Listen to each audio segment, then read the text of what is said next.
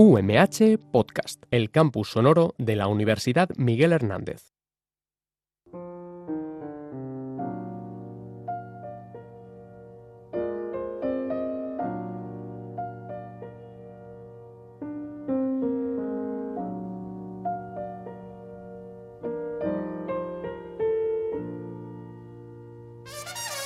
Señoras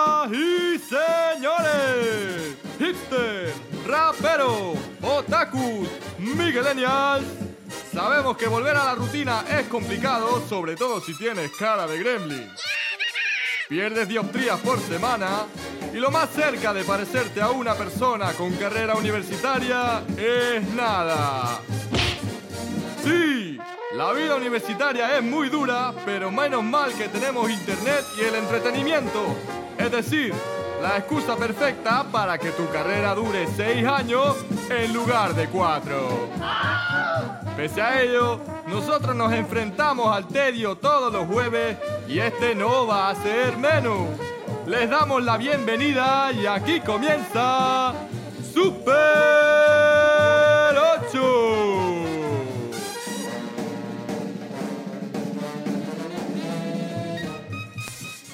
Hola, buenos días a todos y todas y bienvenidos a Super 8 en Radio UMH, vuestro programa de entretenimiento en la radio de la Universidad Miguel Hernández.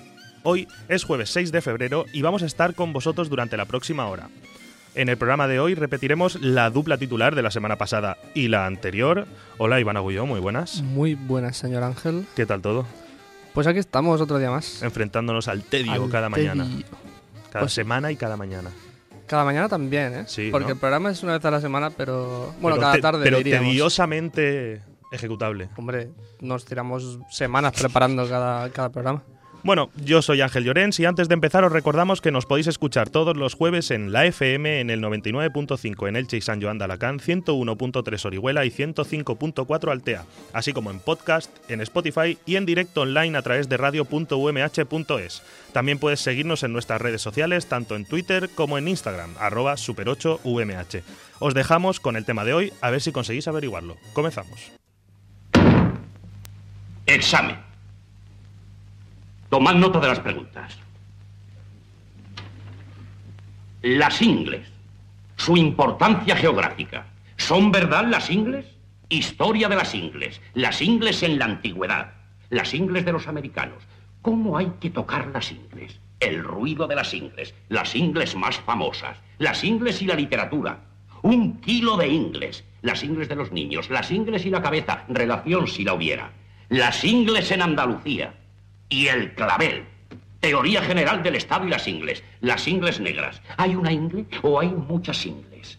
Las ingles de los actores. La ingle y Dios.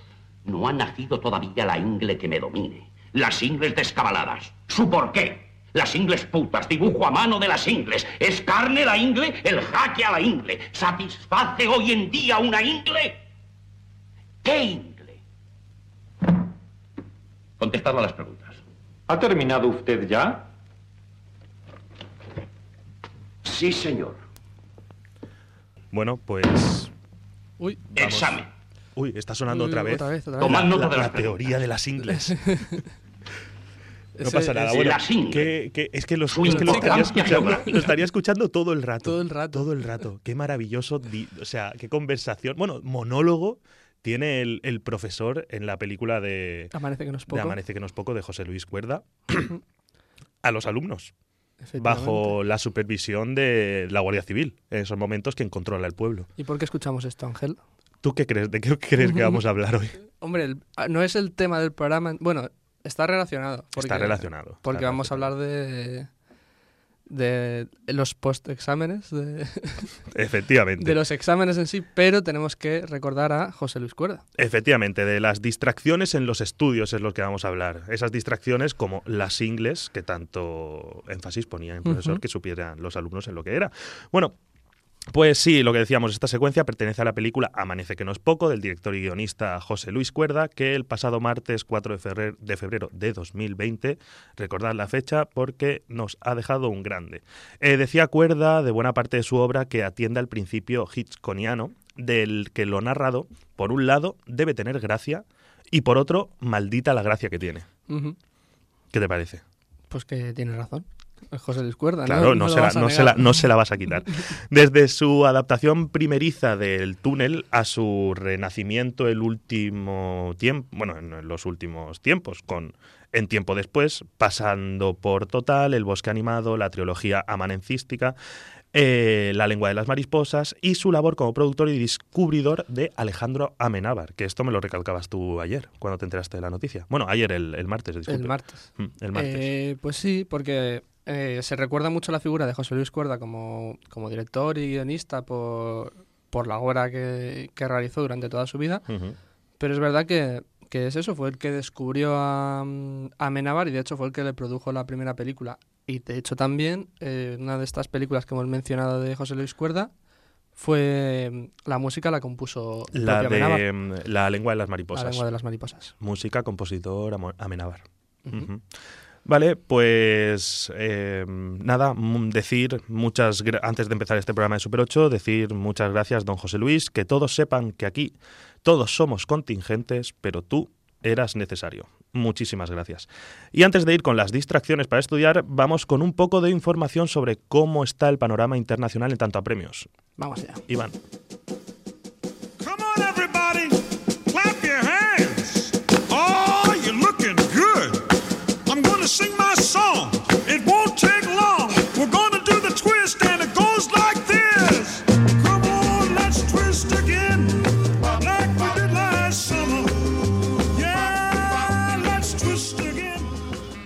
Pues este fin de semana, como ya decías, panorama internacional, pues han sido los BAFTA y es que no damos abasto con tanto premio porque el que viene son los Oscars. Es que no puedo estudiar tanto, tío. Claro, es que, Ya no puedo estudiar tanto. que no, no, no podemos. Yo no he tenido tiempo para ver las películas con los exámenes de por medio, macho. Parece que estoy estudiando sí sí- ingeniería. Sí, que lo has tenido, ¿eh? Admítelo. bueno, lo bueno es que la cosa acaba y acaba en los Oscars. No vamos a pasar ya, no vamos a tener más premios hasta a lo mejor final de año o principio del siguiente. No, no les vamos a prestar atención. También es verdad. Eh, recordar que los BAFTA son los premios de la Academia Británica y los premiados de este año han sido, pues en guion tenemos el adaptado para Taika Waititi por Jojo Rabbit y original para Han Jin-won y Bon Joon-ho por Parásitos. Actuaciones. Reparto para Laura Dern por Historia de un matrimonio y Brad Pitt por Eras una vez en Hollywood. Ah, O sea, actores de, de reparto. Y los protagonistas para Joaquin Phoenix por eh, Joker y René Sel- Selweger Re- René Selweber. Por Judy. No sé qué película es Judy, porque Eh, no se ha mencionado en ningún otro premio. El año pasado la traímos aquí al programa, no hablamos de ella, pero sí que la ¿La comentamos. trajimos, a lo mejor. La trajimos, porque sí, la trajimos, muy bien. de nada. Eh, pero quiero decir que, que eso, que la, la trajimos y hablamos de ella en clave de estreno.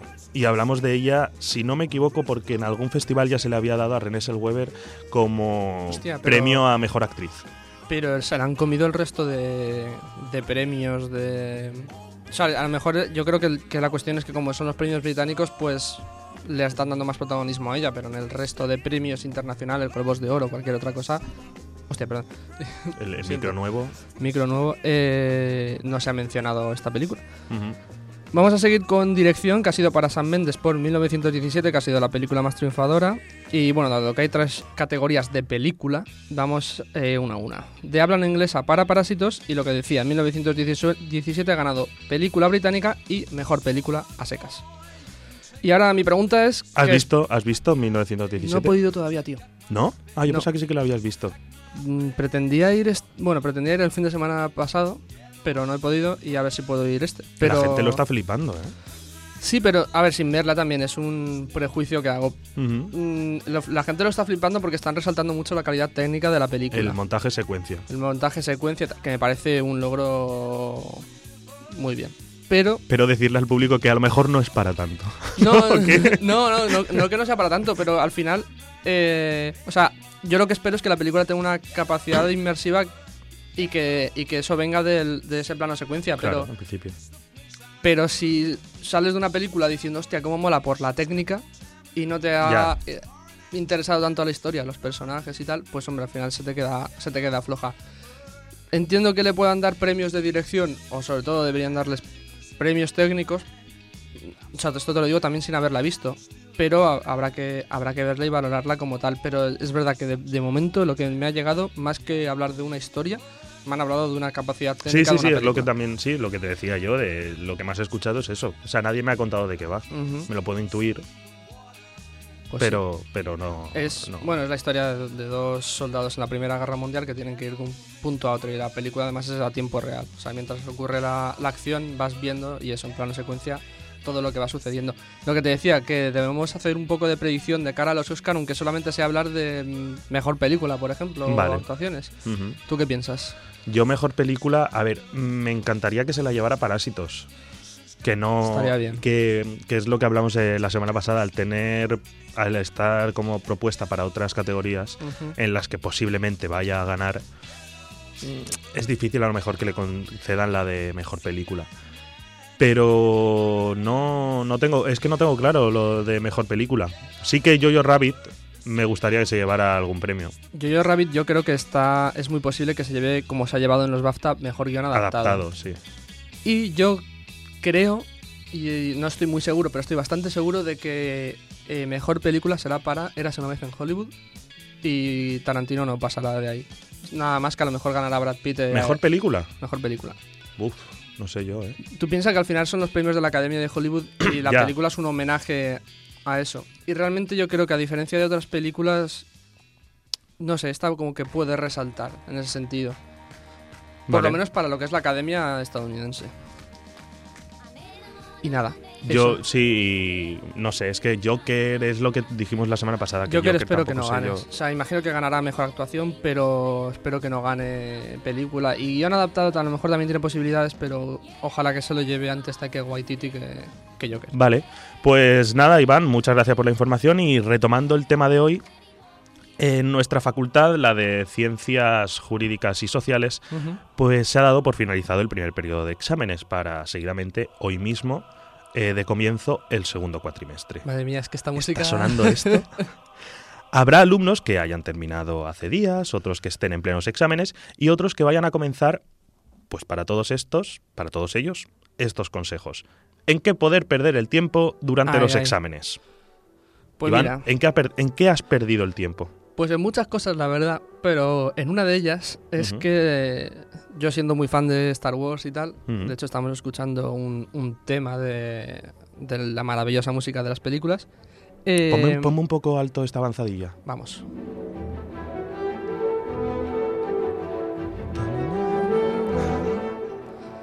Eh, te mola, ¿eh? Mola mucho.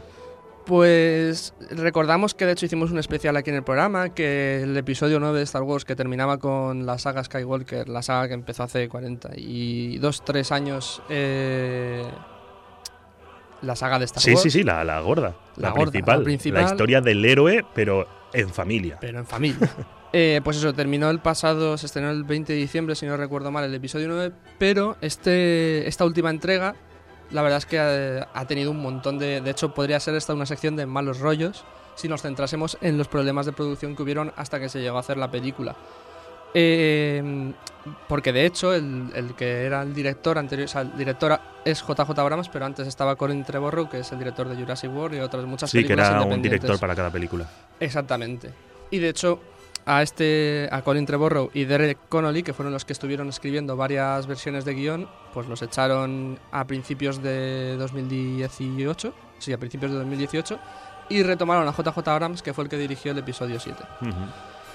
Lo curioso es que nunca se supo muy bien qué había pasado, si cuando entró JJ eh, retomó el guion que estaban haciendo ellos, empezó de cero y ahora después de que se haya estrenado, po- muy poco después de que se haya estrenado la película definitiva, se ha recuperado una de las versiones de guion de los anteriores creadores, Vamos, que se ha filtrado. que se ha filtrado. Lo curioso de esta versión, por ejemplo, es que eh, data de principios de diciembre de 2016. ¿Qué pasa a mitad de diciembre de 2016? Que fallece Carrie Fisher. Por lo tanto, Ujú. esta es una versión que todavía contaba con la presencia de, de la princesa Leia como personaje. Vale. Te cuento más o menos la historia, porque tengo mucho que contar. He intentado sintetizarlo todo lo que podía, pero es, es un guion de una película, a lo mejor dos horas. Entonces hay mucho mucha cosa aquí. Claro, porque esto dura. O sea, bueno, ahora. Cuéntame, cuéntame, Guillermo. ¿Te cuento? Vale. Cuéntame. Pues eh, el título de la película iba a ser Duel of the Fates, que de hecho es hace referencia al título de la canción que estamos escuchando ahora, que pertenece al primer episodio de, de la saga. Y te voy a leer el crawl, que es las letras que salen Sí. al principio de la película. De las típicas de Star Wars. Exactamente. El puño de, la, de hierro de la Primera Orden se ha extendido hasta los rincones más lejanos de la galaxia. Solo un puñado de planetas dispersos, dispersos permanecen libres. Los actos de traición son castigados con la muerte. Decididos a ahogar la creciente agitación, el líder supremo Kylo Ren ha silenciado todas las comunicaciones entre sistemas vecinos. Para, para, para, para. para. Por aquí ya tenemos una primera modificación. Bueno, él, él en esta última ya es, li- es líder, Es líder supremo, se le supremo. considera como tal. Sí, desde que acaba el episodio anterior es líder supremo. Es que es lo Vale. que te digo. La película descubrirás que no tiene nada que ver con la versión con la versión que existe Sí, con la- que dirigió JJ Abrams y la que coescribió ha acabado saliendo. con- no me acuerdo ahora el nombre del, del co-guionista, pero bueno, que coescribió JJ Abrams. Eh, sigo con el crawl. La Vale. última, el último párrafo. Dirigida por la general Leia Organa, la Resistencia ha planeado una misión secreta para prevenir su aniquilación y forjar un camino hacia la libertad. Pues nada, la película empieza en la órbita de Quad. Rose, Tico y BB-8 se infiltran en la Luna, donde la Primera Orden fabrica su armada. O sea, tienen una base la Primera Orden. En la luna. Exactamente. Finn y Poe están ahí, pero no hay señales de R2 o C3PO. Su plan es básicamente pues, poner bombas en esa base y dañar a su arsenal. El plan sale mal. El almirante, el almirante Bone de la Primera Orden descubre las intenciones de los rebeldes y ejerce fuego. Un morador de las, de las arenas que estaba por ahí, esto es una cosa que no se especifica de por qué estaba por ahí, aparece. Es Rey, que ahora tiene un doble sable láser eh, eh, que está hecho desde su clásica vara y de la espada de, de Luke Skywalker. Poe, Rey, Finn y Rose y BB-8 consiguen escapar robando un destructor estelar. El Knife 9, que es la nave de los Caballeros de Ren, que sí que se recuperan estos personajes que nos habían visto en las anteriores entregas, Sí. llega a Quad y asesina al almirante Baun por su fracaso. Vale, el almirante Baum no lo, no lo conocemos. No, pero sería un personaje que empieza la película y que muere porque fracasa al, al no poder impedir... Y tenemos a Rey con un sable doble, un doble sable. Exactamente, al modo de, de Darth Maul en el primer episodio. Bueno, pues corte a. Coruscant. El planeta, ¿sabes? Corte A. Corte A. Sí, Corte sí. A porque me molaba. Co- no, las típicas cortinillas de Star Wars. Y, y- no, Sí, son, son- tiene cortinillas Star Wars. Eh, Coruscant, ¿recuerdas qué planeta es? Coruscant, sí, no es el de la. donde están. El planeta capital, donde sí, es donde la está gran la- ciudad. Mm. El planeta ahora es sombrío, las nuevas estructuras se edifican por encima de las antiguas. El planeta está ocupado por la primera orden. Hux es ahora canciller y vemos cómo lleva a cabo una ejecución pública cortando la cabeza a un traidor rebelde. Hux se reúne con el Consejo de la Orden, y estos le preguntan que dónde está Kylo Ren, desaparecido desde hace algún tiempo, y Hux dice que no lo sabe exactamente, pero que está buscando algo de gran poder. Corte a Mustafar. Carlo- Kylo Ren en busca de algo. Está hecho polvo. Luke le habla y le dice: A esto lleva al lado oscuro, a una tumba vacía. Kylo contesta: Seré más poderoso que cualquier Jedi, incluido tú. O sea, está Luke Persiguiendo incordiando a, a, a Kylo. a Kylo. Y Kylo está en Mustafar, Está Mustafar. que es el planeta hecho- este de la lava y todo. Exactamente, que es donde Darth Vader se convierte Tiene- en Darth Vader. sí. Y de hecho, sí que también. Esto sí que lo vemos en. Está o el castillo de Vader, digamos. Mm. Pero esto sí que ocurre de misma manera en la en la en The Rise of Skywalker, que es la última versión del, episodio 9. En el castillo de Vader, Pero habla Luke con él. Él llega en la en- original. en la- no, en la que en la existente no habla Luke vale, con vale, él. vale. En el castillo de Vader, que está en Mustafar, Kylo encuentra un holocron Sith que, consigue, que contiene un holograma del emperador. Es un mensaje para Vader, como precaución por si Luke mataba al a Palpatine. Es decir, el emperador previniendo el, su- el encuentro con Luke a final del episodio 6, Ujú. prevé un plan por si Por si falla. Luke acaba con él. Vader debería llevar a Luke al sistema Malacor en busca de Cor Valum, maestro, maestro de Sith Palpatine, maestro del emperador.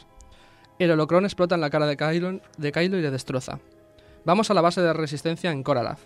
Leia y Chewie están ahí. Llega el destructor robado lleno de armas con falta eh, de un ejército para usarlo. Rey y Finn discuten sobre, digamos, el futuro de la guerra y sobre las...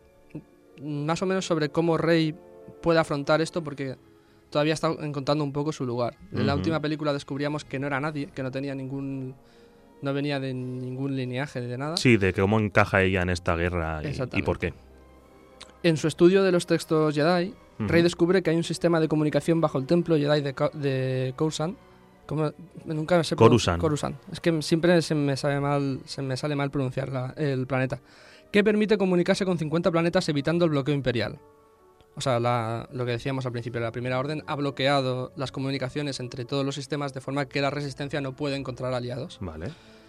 Este es, eh, O sea, este se vuelve el plan de la resistencia, encontrar esa, esa vía de comunicación que está en Coruscant, que es donde está, que es que está ocupada por la Primera Orden, y poder comunicarse para encontrar aliados. Vale. Eh, Rey sigue entrenando y Luke se le aparece también a ella. La presiona para que, para que su poder en la fuerza sea mayor. Discuten sobre la fuerza y el, fra- y el fracaso de la Orden Jedi. Al final, Luke convence a Rey de que ella es la última esperanza. Kylo, ahora en, Curasan- en Coruscant, coño, Coruscant. No Perdón, digas joder. palabrotas. No digo palabrotas, que me, luego me pegan. Le dice a Hax que el poder eh, que va a adquirir es mucho mayor que el de destruir un... Es insignificante. Con, o sea, el poder de destruir un, planeta es insignificante con el poder que va a adquirir. Eh, Finn, Rose, R2 y C3PO irán a Coruscant, mientras que Rey, Poe y Chewie irán a un planeta para que Rey complete su entrenamiento. Básicamente, el primer equipo, lo que decía Finn, Rose, R2 y C- y C3PO, consigue activar las comunicaciones y contactar con los aliados que, que puedan ayudar a, la lucha. Al segundo equipo, que llega al planeta Bonadan, le persiguen los Caballeros de Ren. O sea, ¿esto podríamos hacer algún paralelismo con la original? O sea, con la de Rise of Skywalker. Podríamos hacer un paralelismo en el sentido en el, en el que los Caballeros de Ren sí que van persi- persiguiendo al grupo.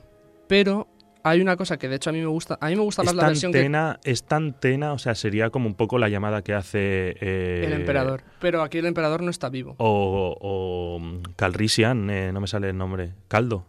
¿No es Caldo? ¿No, Coldo? Coldo No, pero- Calrissian, el, el amigo de, de- No, Lando, Lando Lando, Calrissian. perdón, Lando. ¿No sería un poco la llamada esa de auxilio que al final acaban... Bueno, claro, Sí. tampoco no sé si se pueden hacer spoilers de esto a De hecho, se mencionaba también a Lando, pero como un personaje mucho muy menor en la película y que llevaba a cabo una acción similar.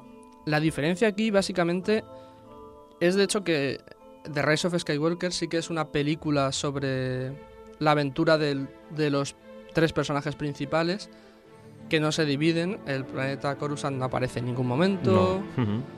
Y de hecho, la gran las dos grandes revelaciones que son que el emperador sigue vivo, aquí no ocurre. Y la segunda, que es el, el verdadero linaje de rey, pues aquí se mantiene la idea del, del episodio anterior, que, Vale. es, que es nadie. Bueno, pues Kylo al final conoce al maestro de Palpatine, que tiene como unos 6.000 años y se enfrenta a él. Le hace enfrentarse a una versión de Vader como Luke en el Imperio Contraataca. Lo que pasa es que aquí Kylo pierde la, la batalla con esa versión, esa ilusión de su abuelo. Sí. Eh, el segundo equipo encuentra un descodificador de memoria que investiga en... Esto es un poco lo que le pasa a Rey en la película. esa- aquí, o sea, aquí también habla, por ejemplo, de un descodificador de memoria, que es lo que hacen con C3PO en la, Sí. en la última película. Sí, no, pero yo te digo de enfrentarse al, al lado, o sea. A un lado oscuro superior, digamos, o algo así, porque Kylo, yo lo que estoy intuyendo aquí es que obviamente va a acabar en, en un buen en buen puerto, no sé, parece. Kylo Ren. Parece. Ahora, ahora veremos. Vale, sigue. Eh, encuentran un descodificador de memoria, que eso tampoco se especifica en, en lo que se ha filtrado, que investigan las previsiones y los sueños que tiene Rey, porque de hecho te comentaba antes que había una discusión entre Finn y Rey, y, y Finn está como intentando entender la conexión que tiene con Kylo, y Rey le habla de que ha tenido pesadillas y ha tenido como momentos Sí. extraños, ¿no? Eh, les alcanzan los caballeros de Ren, pero consiguen escapar. Eh, y al final, tampoco se especifica muy bien cómo Rey y Kylo acaban en el planeta Mortis, que es donde ocu- ocurrirá su confrontación final. No sé si recordarás, para los que hayamos visto la, la serie de las guerras clon, el planeta. Mortis es donde, donde ocurre uno de los arcos más importantes de esa serie, que es el de los tres, el padre, la hija y el hijo, Vale, ok. que son como una especie de Las deidades de la fuerza. y exacto, tal. que Mm. representan, que representan las maneras de entender la fuerza, ¿no? Eh, el primer equipo, que es lo que comentaba antes, Finn, Rose, tal, que están en, en Coruscant, crea una revolución entre los ciudadanos de Coruscant y Leia envía sus fuerzas al, al planeta y comienza una batalla épica. O sea, aquí es donde la parte de Star Wars de Star Wars es en, en esta parte final de la película. Durante su duelo, Kylo revela a Rey que fue él quien mató a sus padres. Ella aún así intenta traerlo de vuelta a la luz, pero no lo consigue. De cara al final, Luke, Yoda y Obi-Wan se le aparecen para intentar vencer a Ben. O sea, para intentar vencer a Kylo y conseguir a Ben, solo. Joder. Pero no lo consiguen tampoco. Rey, Ben- Rey ve que está perdido y lo acaba matando.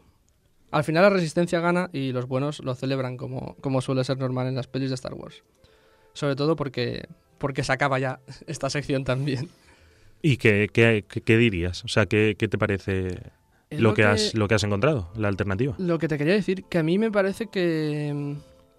O sea, yo de hecho cuando, cuando todavía Colin Trevorrow iba a ser el director no me gustaba nada. De hecho, era me parecía previsible que lo fuesen a echar o o por lo menos que fuese a, a perder eh, por lo menos la, el rol de director, ¿sabes? Porque la porque me parece que no es un tan buen director como JJ Abrams. Y JJ Abrams, con la versión que ha llegado a hacer, que no me parece una película, que es una película muy imperfecta, creo que tiene varios puntos que sí que consiguen darle como una clausura a la saga. O por lo menos veo una intención.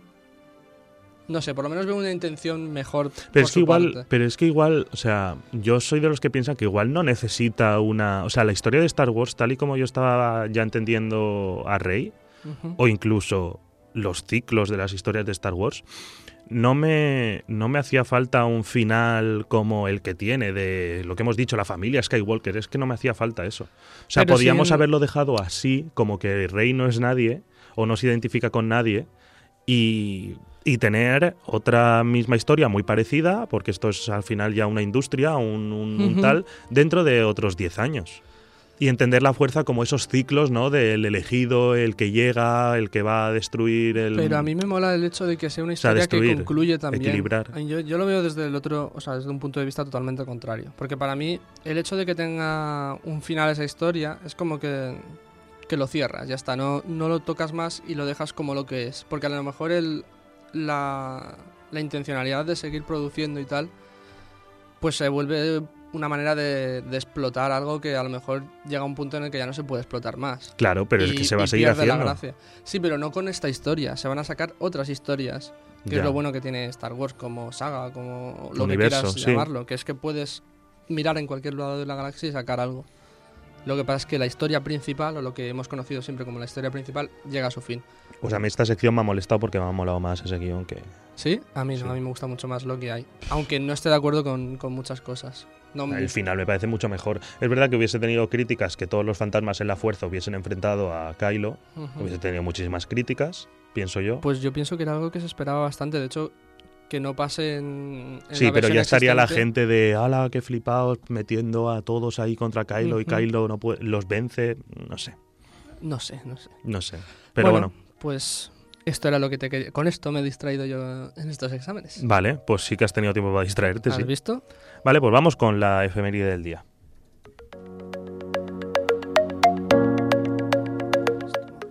Efemérides. 6 de febrero de 2011. La zarigüeya bizca Heidi se pone a dieta y recibe una oferta para Hollywood.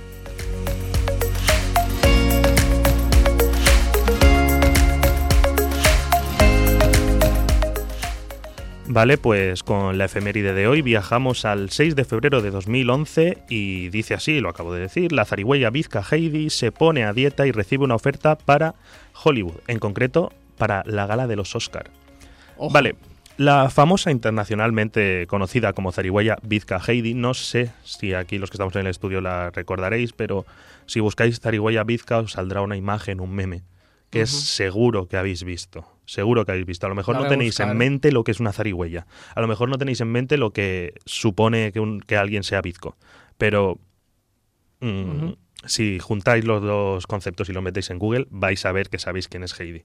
Bueno, pues esta famosa zarigüeya, debido a su penetrante mirada, se convirtió o estuvo a punto de convertirse en una estrella de Hollywood tras recibir una oferta para participar en la ceremonia de los, de los Oscars del 2012. Lo estoy viendo ahora mismo, Ángel. ¿Te suena? Pues la verdad es que no me sonaba tanto. ¿eh? ¿No? Bueno, pues sí que te suena. Un aportador del zoológico de Leipzig, eh, donde residía Heidi, porque Heidi falleció tristemente, anunció que esa semana una emisora de televisión estadounidense mostró su interés por contratar a la zarigüeya. Añadió que no estaba previsto que el animal viajara a Estados Unidos, porque vivía en Tailandia, eh, para participar en eso, en la entrega de los Oscars, sino que se había pensado en una conexión vía satélite con el zoológico aquel 27 de febrero, para el día que se celebrara la, la ceremonia. El tema es que esta zarigüeya se hizo famosa porque sirvió a modo de, de pulpo pol.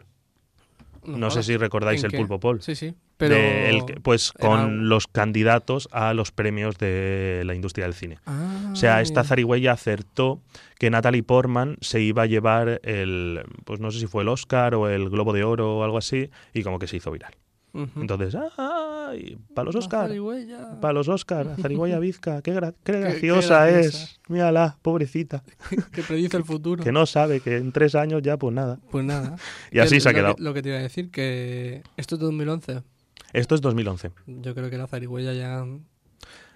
Pues es que el titular decía otra cosa. El titular decía que eh, se ponía a dieta la zarigüeya. Y es que el rotativo Bild, el rotativo, el periódico alemán, eh, anunciaba que estaba siendo sometida a una estricta dieta de adelgazamiento ante sus problemas de sobrepeso. O sea, que no solo estaba gorda, sino, o sea, no solo estaba bizca, sino que también estaba gorda. Hostia, La pero- zarigüeya. Pero, la zarigüeya...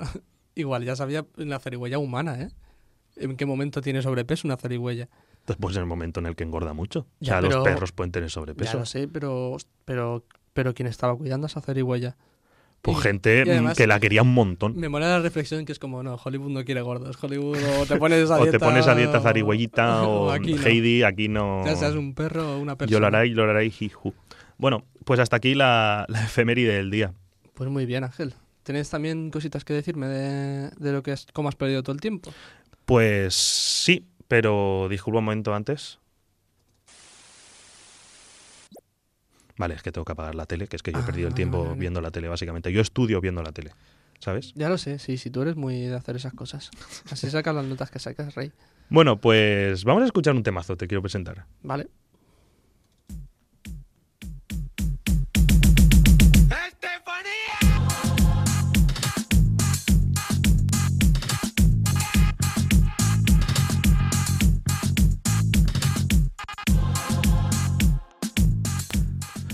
Vale, pues te- te- ¿sabes de dónde sale esto? Sí, esto se nos está yendo de las manos ya, ¿eh? Vale, pues efectivamente, no hay duda de que Telecinco cuando apunta en cesta. Y es que la cadena ha tenido que renunciar, de momento, a Gran Hermano por el boicot de anunciantes. No sé si conoces la noticia, el tema este que está No. judicializado. Una movida muy Vale, gorda, tema de acoso que casi, eh, Ah, que vale, casi, sí, o sea, ya- que creo que llega a bio. La, a- la conozco y han tenido que renunciar a Gran Hermano momentáneamente. porque los patrocinadores han dicho, pues no Hasta aquí. quiero, no quiero Vale, saber nada normal. de esto. Claro. Bueno, pues Bien me parece, lo han reconvertido, el debate de Gran Hermano, y lo han convertido en el tiempo de descuento, no sé qué, esas cosas. Bueno, bueno pues han apostado, por un nuevo, han apostado por un nuevo reality que llevaba meses en el cajón, con una presentadora también casi recién estrenada. Mónica Naranjo, que viene a hacer Mónica y el sexo, Ujú. eh, con Movistar Plus. Bueno, y otra repescada que es Sandra Bern- Barneda, que no sé si sabes quién es, esta presentadora como de noticias y matinal, rollo la Susana Griso de ahí, Ajá. parecido, más o menos. Y la han traído a este... a Esta es suele presentar también los debates de, de, de hablar de cosas. Sí, que más que periodista es... No, sí, no. A ver, te- a mí esta es de la... Mónica Naranjo me ha caído siempre bien. Sí, Esta mujer también. empezó, eh, Sandra Barneda, empezó cayéndome muy bien, pero tuvo una deriva como a lo Paz Padilla, que de repente la ves presentando el salón y dices, Paz, ¿qué has hecho? Sí, como en su momento... Pero que aún así Paz Padilla me sigue cayendo bien. Me caía muy bien En antes, su pero momento ya no me sale la persona de que empezó presentando... Ah, y no me sale el nombre. Pero chico o chica. No, chica. Que empezó presentando Gran Hermano, ¿no? O... Mercedes Milá. Mercedes Milá. Bueno, Mercedes Milán no empezó presentando Gran Hermano, casi acabó. Ya, pero empezó esa, ese cambio de su carrera presentando Gran Hermano. Sí, que sí. venía de una carrera periodística Sí, súper seria. notable, sí, ¿no? sí, claro, claro, claro. Bueno, pues lo que decíamos, la isla de las tentaciones. No solo lidera su franja en Telecinco y 4, sino que arrasa entre los jóvenes y supera entre ellos el 40% de la cuota de pantalla. Ajá. La isla de las tentaciones, atención. De por suerte, existe un reducto de personas, un pequeño oasis en el que entretenimiento, arte y cultura se unen, febrero tras febrero, para alegrar el fin de los exámenes y la llegada del carnaval.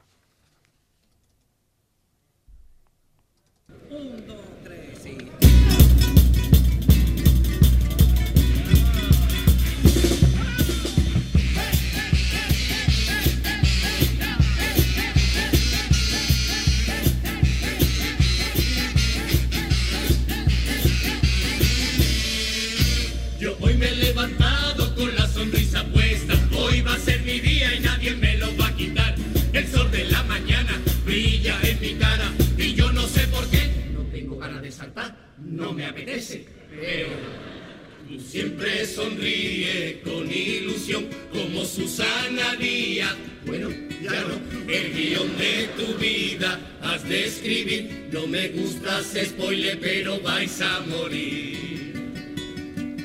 Y mientras tanto no habrá fracaso si me haces caso, yo te ayudaré.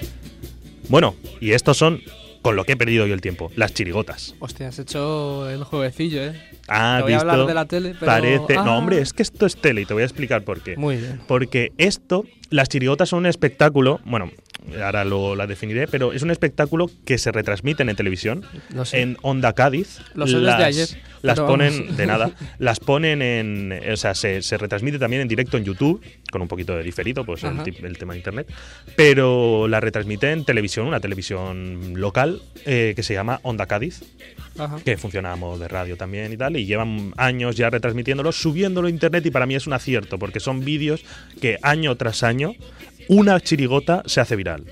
Porque Sí. una chirigota pues trata temas sociales, crítica, un poco con el humor y a todo el mundo le hace gracia cuando se mete con el gobierno con mucha sarna y cosas de estas. Siempre hay una que se hace viral, tiene mucha repercusión, tiene muchas visualizaciones, no sé cómo se gestionará en el canal de YouTube esta gente, pero siendo solo, o sea, teniendo tan tiempo concreto para subir ese contenido y que tenga tantas reproducciones, debe de tener bastante beneficio. Pero no sé cómo lo gestionarán.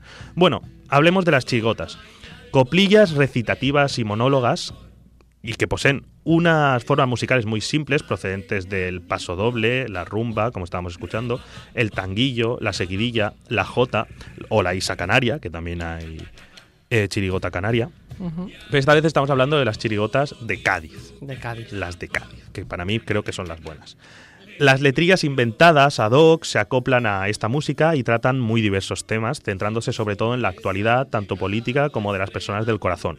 En muchos carnavales del mundo se celebran concursos donde los grupos compiten por diversos premios, valorándose principalmente tres aspectos: el vestuario o presentación, la calidad de las voces y la agudeza de las letras.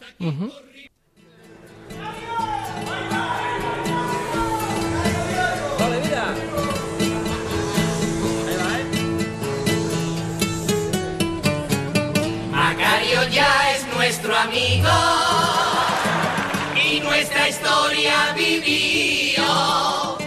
Y es más feliz 15 veces que los que se han ofendido. Ya que estamos en la playa, cómprame algo por lo menos, que es lo que vienes. Se me pegue el moreno.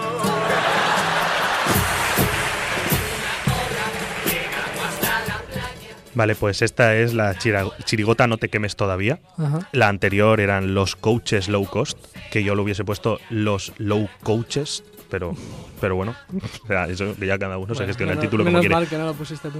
No ganarán. Qué, fa- qué- Ay, no, Qué pena.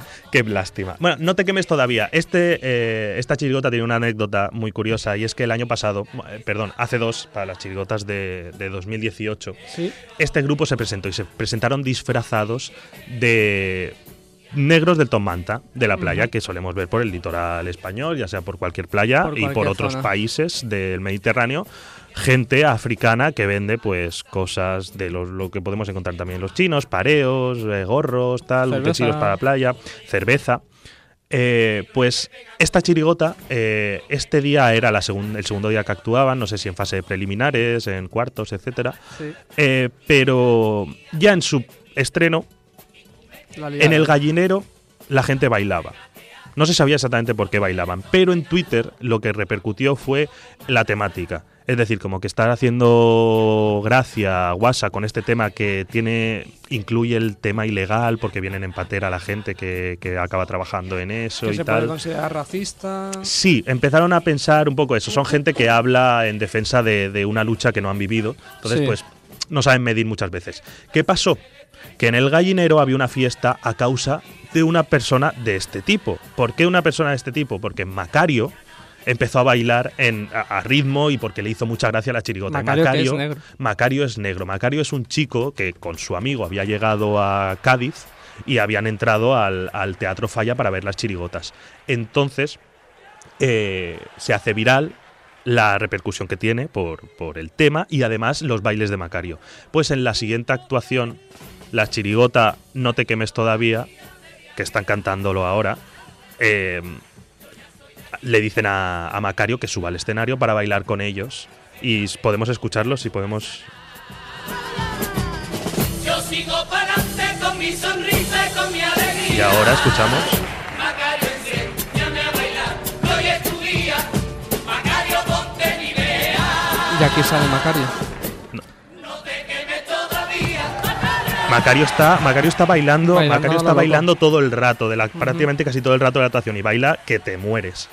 Y claro, fue como un golpe en la boca para toda esta gente crítica. ¿no? Sí.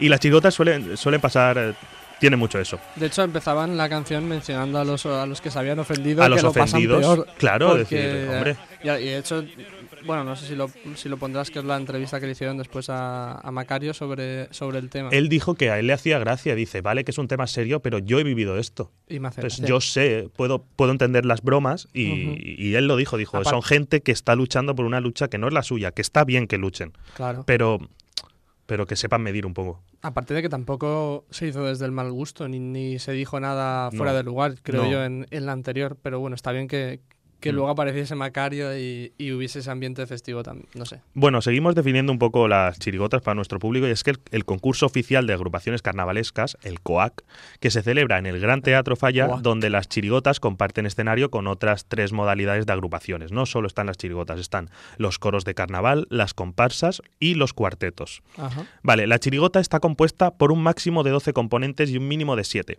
que interpretan el repertorio como mínimo a dos voces.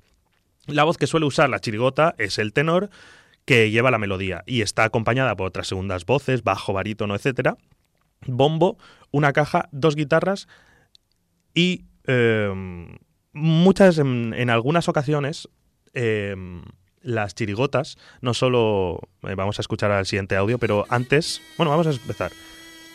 Esta chirigota, los componentes son todos famosos y cumplieron un sueño. Luego hablamos a ver si podemos identificar quiénes son. Hoy la ciencia tiene preguntas que generan mucha disputa. Por ejemplo, ¿quién es el Andy? ¿Quién es el Lucas? El programa Cuarto Milenio que presenta Iker Jiménez. Que da miedo que ni me atrevo a mirar la tele. Pero más me da cambiar y gana Carmele. Se escuchan psicofonías y casos paranormales. Como cuando Aguirre se pone a cerveza y abdominales. Yo una noche de primavera y una luces con mi compadre en la carretera. Eso es un horni, no me discuta. Y entramos los dos corriendo y estaba el horni lleno de puta. ¿Quién ha dicho que la crisis? ¿Quién ha dicho que la crisis? Que la crisis no se nota.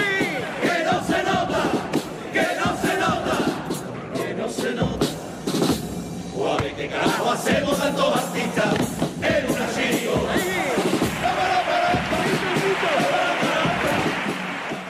Bueno, eh, esta es la chirigota de Los Preparados. Y es que ¿Qué son? César Cadaval, José Manuel Soto y Monchi, director deportivo del Sevilla, los más conocidos. Está el compositor eh, Paco Lola, el artista flamenco Alex Ortiz, Marchena, Rafa Almarcha, que son cantantes maravillosos del, del- del cante flamenco. Eh, pues hay gente que desde porque esto no es un concurso para músicos profesionales que son acaban convirtiéndose en músicos profesionales los chirigoteros o muchos de ellos pueden serlo pero es un concurso popular por así decirlo. Entonces ellos hicieron eh, hicieron ver que tenían que uno de sus sueños sería participar en las chirigotas. Y se les abrió el escenario para poder participar siendo ellos de Sevilla celebrándose las En chirigotas en Cádiz que las chirigotas siempre hay mucho pique por ciudad y tal Ya, ya, ya, ya. en- en- suele, suele pasar y, y bueno, muchas veces eso, las, las chirigotas nos dejan con esas anécdotas. Gente como César Cadaval, que su hermano también salió a hacer una tontería, una gracia. eh, Jorge Cadaval y José Manuel Soto, entre otros, eh, pues, recitando una chirigota con mucha gracia, mucha guasa, Mucha como siempre. Bueno, el reparto que interpretan las chirigotas, que se presenta al concurso oficial de agrupaciones carnavalescas, con- consta de una presentación que esté relacionada con el tipo de disfraz que lleva la agrupación o el escenario, etcétera, dos pasodobles, dos cuplés, un estribillo que esté también relacionado con el tipo de agrupación y con un popurrí que hace referencia al tipo de al tipo de, de lo mismo, al tipo de, de- de escenografía que están recreando de forma burlesca y, y humorística. Vamos, José Miguel, que ya están los, eh, los que la llevan, la entienden, en el escenario del Gran Teatro Falla. No se pierdan ni un solo detalle de esta chirigota. Es un pelotazo, se lo digo yo. Gracias, tío, ¿eh? Y en el patio de la barba y está cargando de la que ríe. Y en vez de los burros, lo que cogió fue una pulmonía. Aunque bien poco tenía, le dio la uña y el pelo. De día y por la mañana, escarbando por la noche, estuvo ahí una semana. Mi suegra, como ya dije, pero en cambio otros no vieron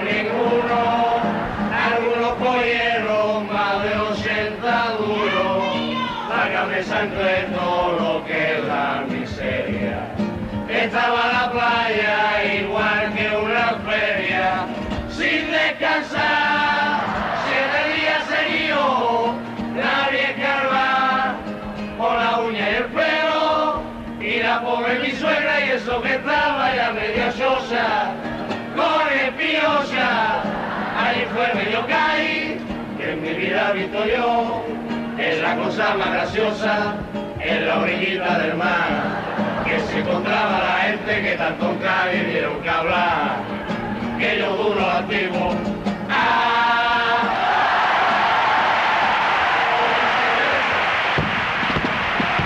Es verdaderamente genial cómo han interpretado, ustedes habrán dado cuenta, los duros antiguos al revés. Es decir, empezando por donde terminan y acabando por donde empiezan.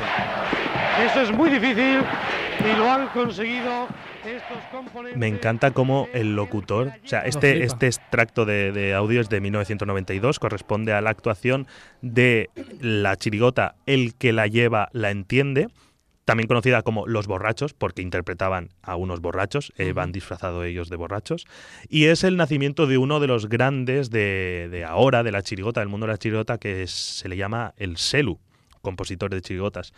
Y yo no sabía quién es, quién era, hasta pues mm, eh, de tanto escucharlo en las chirigotas, porque en las chirigotas se hacen referencia a otros artistas de chirigotas, pasados, nuevos, etcétera.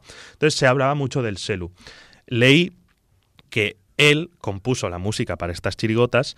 Esta canción, esta primera presentación, es la canción que se canta en carnaval. Es una copla que se llaman Aquellos duros antiguos. Es una de las coplas más conocidas en España culturalmente. Igual esto si, si ustedes van a sus familiares más mayores, tú si van, vas a tu, a tu abuela, igual le dices, ¿conoces la canción, la copla Aquellos duros antiguos? Igual te recita un par de frases.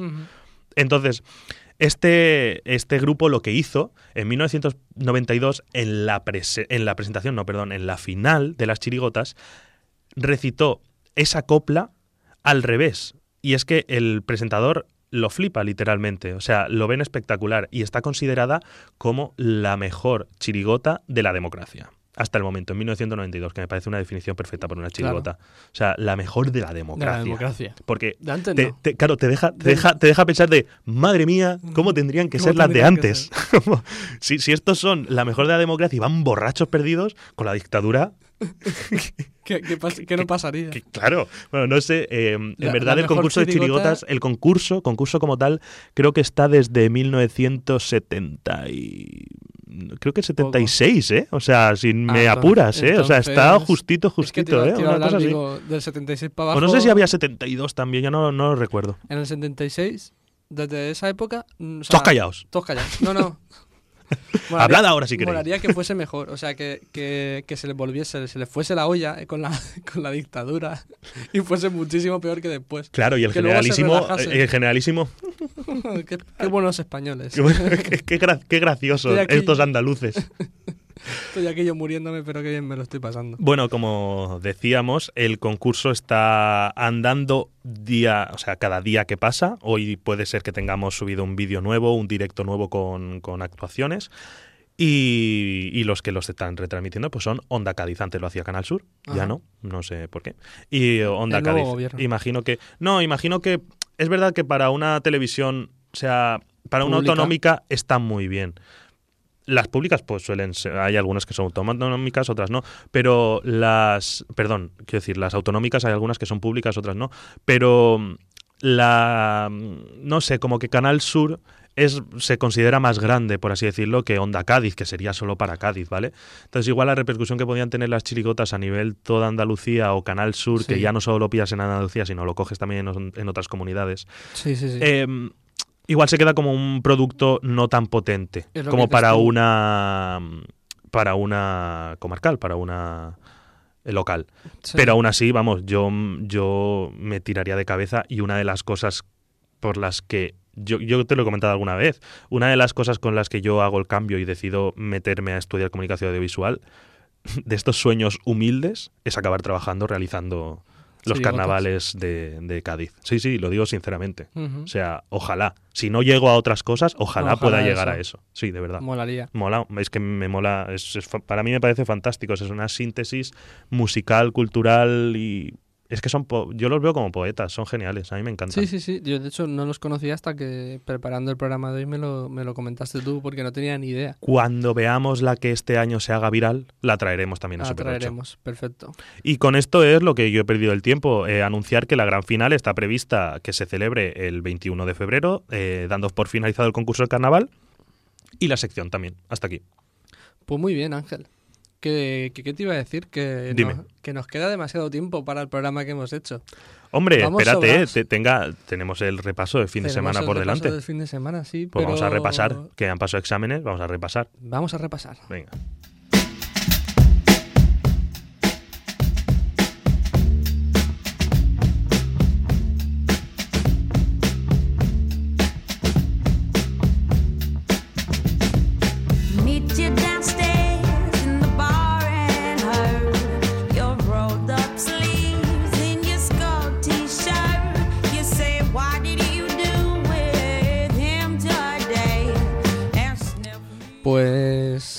Cuanto al repaso, este fin de tenemos, hablando de cine, un par de estrenos bastante interesantes. El, A ver, primero, cuéntame. el primero es Aves de Presa, dirigida por Cathy Yan, que es el spin-off del universo de superhéroes de DC, centrado en Harley Quinn. Hoy estoy en modo super friki hablando de, de cosas.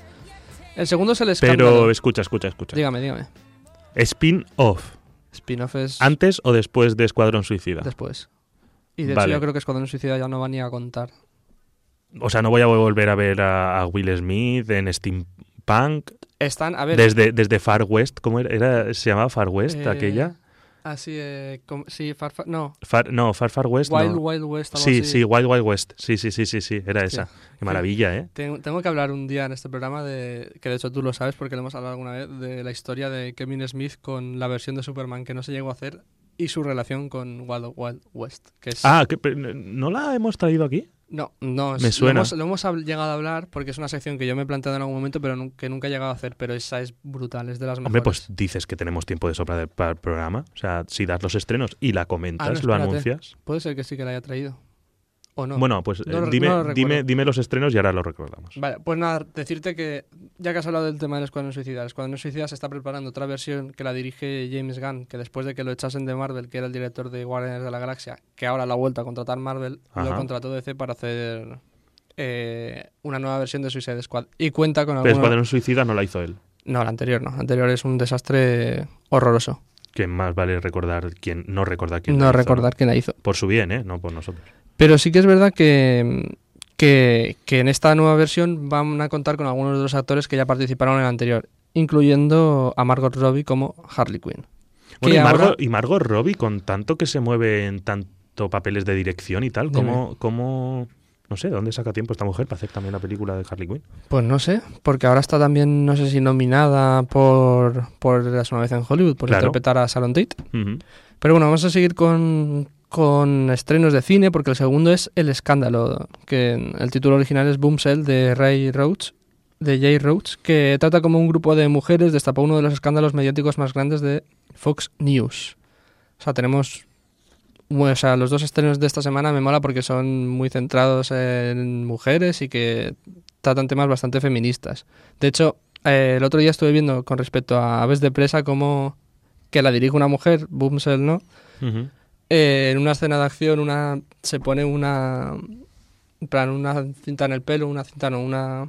No me sale la palabra. Una- no. ¿Qué es esto? Una goma. Una goma. En el pelo para poder pelear. Y, y hacía alguien mención en Twitter al hecho de que un tío dirigiendo una película de superhéroes o superheroínas no haría eso. Pero sin embargo, el hecho de que, que es un problema que se ha- también se ha mencionado de cara a los Oscars, que no hay mujeres directoras en ninguna nominación, ni- casi ni siquiera en guion. Pero bueno, eso, que, que me mola por eso los estrenos de esta semana de cine. Pero también para acabar, porque quiero hablar de tele, y solamente voy a mencionar una cosa, es que si tenéis Movistar Plus, podéis y deberíais eh, rebobinar vuestra tele hasta el día 4, porque recordemos que, que Movistar te permite ver los 7 días anteriores de, de programación, poner la 1 y disfrutar de Amanece que no es poco, de José Luis Cuerda. Y nada, estos son los estrenos del fin de semana. Vale, pues querías comentar el, el, el tema este, el, lo que me has dicho de- del otro Superman Ah. y la relación con Wild Wild West. Hostia, pero eso ya sí que nos vamos de programa, ¿eh? Hombre, pero coméntalo así por encima un poco. Pues nada, que Kevin Smith, que director de Clerks y mm, guionista y Sí. persona famosa de, bueno, de Hollywood, pero del movimiento independiente de los años 90, Ujú. eh, además gran friki que ha escrito cómics y dirigido series de superhéroes y tal, Igual que tú. Igual que yo, eh, lo contrató un productor que estaba muy loco y que era el único que hace unos años tenía los derechos para hacer Superman. Y tenía ideas loquísimas para hacer Superman. Entonces, eh, Kevin Smith le contrató para. O sea, le contrató el productor a Kevin Smith para hacer una versión del guion, o para hacer un guion, que de hecho luego se incluiría en el proyecto Tim Burton, y al final ese sería el Superman que podría haber llegado a interpretar Nicolas Cage, pero al final eso también se, se descartó. La cuestión es que en reuniones del productor con Kevin Smith, este productor se quería meter demasiado en la historia. No, yo quiero que Superman no vuele en esta película. Yo quiero que Superman no lleve su- el traje de, su, Nicolas de Cage sale por aquí.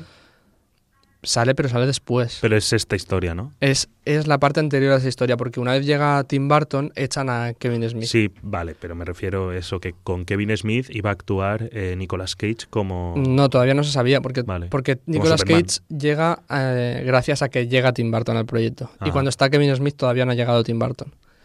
La cuestión es que otra de las cosas, de las extravagancias que decía este productor era que tenía que haber una araña gigante Ah, enfrentándose sí, a sí, sí, Superman. Sí, sí, sí. Y entonces, reunión tras reunión, eh, Kevin Smith no sabía qué hacer. Y el otro, "Hombre, y la araña gigante la metemos por aquí de cara al final, no sé qué, tal. Total, que Kevin Smith, como ya decía, dejó el proyecto. eh, porque al final eso era un... Bueno, de hecho Kevin Smith tenía luego reuniones con los productores de la Warner que decía, sí, bueno, he estado hablando con el productor este tal, y dice, ¿te ha dicho lo de la araña gigante? Sí, bueno, tú no le hagas mucho caso porque ya sabemos cómo es. Sí, que esta, esta historia me suena mucho. No sé si la has contado en un Super 8 me la has contado a mí. Sí, te- creo que te la he contado a ti. Sí. Y, y de repente Kevin Smith años después, o un par de años después, está, está viendo Wild Wild West en un cine de una película de, de Will Smith y llegar al final sale una araña gigante en medio de la pantalla y resulta que Wild Wild West la había producido este mismo tío. Hostia, el toque. El toque. Es que a mí me, me flipa como, como un, un personal, o sea, alguien que tiene tantísimo poder económico y, y de cara a producción de películas, está tan puñeteramente loco y llega a influir de tal manera en, en producciones. Pues en Wild Wild West consiguió que eso es una de las cosas más memorables Más de la película. sí, sí, sí, sí. o sea, y no encaja mal. No. Está bien pero, metido. Pero Wild Wild West también es una Ya, locura de película ya, ya. y yo qué sé. Bueno, no, ahora sí que nos estamos quedando sin tiempo. He rellenado bien, ¿eh? Así que vamos con la despedida del programa.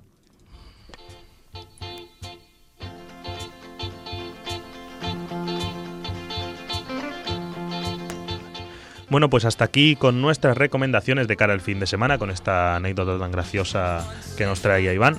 Por desgracia está llegando el momento de despedirnos. Hoy hemos hablado sobre los consejitos para en qué perder el tiempo durante exámenes o con qué perder el tiempo. Y el guion de Star Wars, el guion alternativo, las Ajá. chirigotas y sobre todo también de la obra un poquito de, del gran José Luis Cuerda. Vale, gracias Iván Agulló, un día más aquí en el programa. Esta vez como técnico hemos tenido a Marta Caballero. Os recordamos que nos podéis encontrar y escuchar Todos los jueves en la FM en el 99.5 en Elche y San Joan de Alacant, 101.3 Orihuela y 105.4 Altea, así como en podcast, en Spotify y en directo online a través de radio.umh.es. También podéis seguirnos en nuestras redes sociales, tanto en Twitter como en Instagram, arroba super8umh. Nada más por hoy, un saludo, yo soy Ángel Llorens y nos vemos la semana que viene. Dime. ¿Puedo decir una cosa? Corre, Recordaros que mañana amanecerá, que no es poco. eso es.